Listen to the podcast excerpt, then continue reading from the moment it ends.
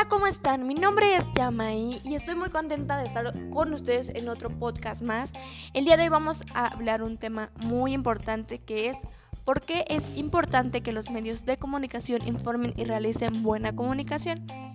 Bueno, pues los medios de comunicación son reconocidos como instrumentos o herramientas para generar algún mensaje y se transmite la información, pero a los que se les da la mayor reconocimiento eh, de la información que es transmitida son a los instrumentos públicos, tales como la televisión, eh, la radio, periódicos, revistas, entre otros, como la tecnología que es en este caso es el internet, uso de celulares, juegos, apps.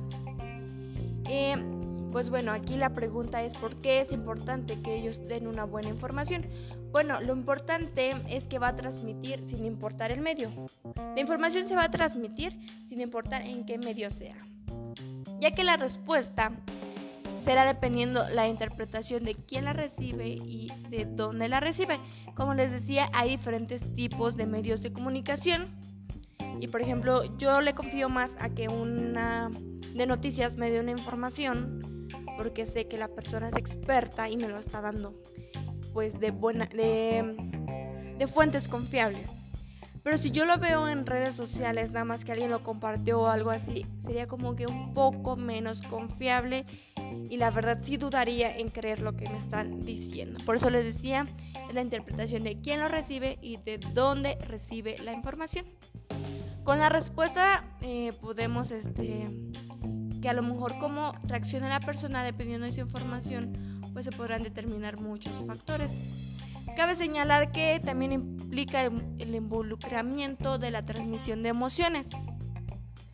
Realmente el transmitir cierta información puede generar muchas cosas y como aquí dice, transmite emociones. Entonces, tanto como puede provocar felicidad, como puede provocar enojo, como puede provocar tristeza. Entonces, pues influyen muchos factores. Eh, también pues generará mucho lo que son las imágenes, colores y también depende por ejemplo las actitudes y la forma que transmite la información o quién la transmite, como les decíamos hace un momento. Eh, las, las emociones pueden generarse en persona vía comunicación telefónica, carta, etcétera. Lo importante es cómo la estoy recibiendo y cuál está siendo el impacto en mi persona y de quién la recibe. Ahí está el punto. ¿Cuál es la importancia de que den una buena información?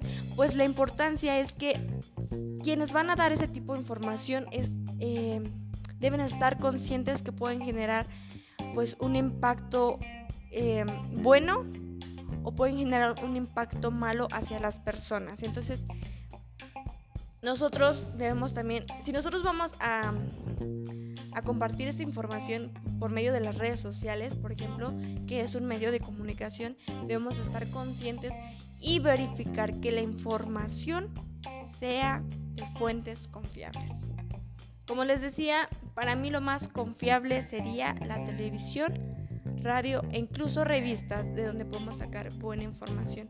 Entonces les repito, la, respuesta a la pregunta, la importancia es que qué va a generar en las personas y cómo lo va a generar. Por eso es muy importante que den una buena comunicación, pues los medios de comunicación, porque pueden provocar cosas buenas o pueden provocar cosas malas. Bueno, espero que haya resolvido esta pregunta. Eh, pues me encantó estar en este podcast y gracias por escucharme. Pues nos vemos en la próxima emisión. Y no olviden sonreír toda la semana, así que adiós.